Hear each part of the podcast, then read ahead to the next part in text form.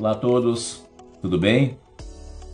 Quero compartilhar com vocês meu artigo que saiu no jornal NH na última terça-feira, dia 3 de maio. Um artigo que tenta falar um pouco sobre o Dia do Trabalho. Foi festejado no 1 de maio, domingo, com o título Para que trabalhar?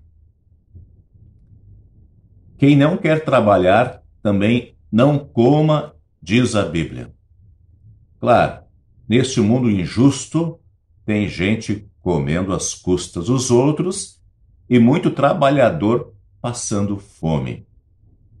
Meu assunto, no entanto, é sobre aqueles que desejam trabalhar e trabalhar honestamente. Qual a razão de tanto esforço? Se do suor do teu rosto comerás o pão, qual o motivo para cumprir horário, ser dedicado, caprichoso, aplicado? Sobrevivência? Realização pessoal? Reputação? Glória? Riqueza? Nada de errado buscar tudo isso através do suor do próprio rosto. Mas se isso é objetivo nesta vida tão curta, no final tudo será decepção. Vai acontecer aquilo que resmungou o sábio em Eclesiastes. É ilusão, é ilusão, tudo é ilusão.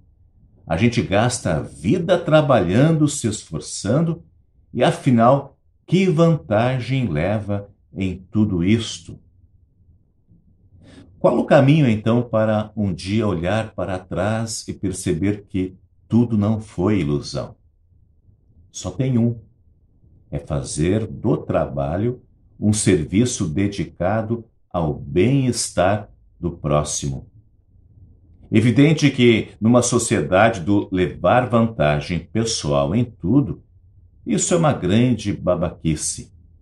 Só que esta idiotice transforma o travesseiro num lugar sossegado.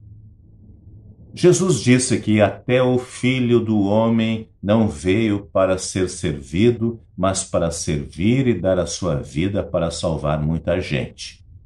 Disse isso no meio de uma tola discussão entre os seus discípulos sobre quem seria o primeiro entre eles. O Senhor lembrou que quem quer ser importante, que sirva os outros. Imaginem vivermos num mundo assim. Utopia?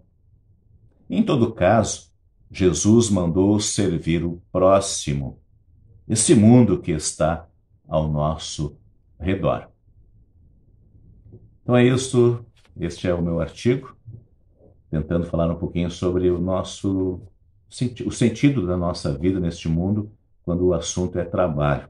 Lembrando que nós cristãos, na verdade, em qualquer situação, em qualquer emprego, em qualquer profissão, sempre temos o objetivo de ajudar o próximo. Começando com a família, onde o nosso trabalho começa no amar a esposa, os filhos, depois na igreja e também no lado profissional.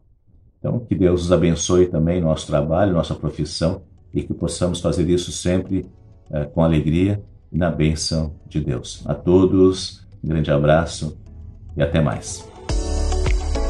Para saber mais, entre em nosso site radiocpt.com.br e acompanhe nossa programação. Siga e curta nossos canais no youtube.com/radiocpt, facebook.com/radiodaiel e o nosso podcast no SoundCloud e Spotify. E compartilhe a mensagem de Cristo para todos.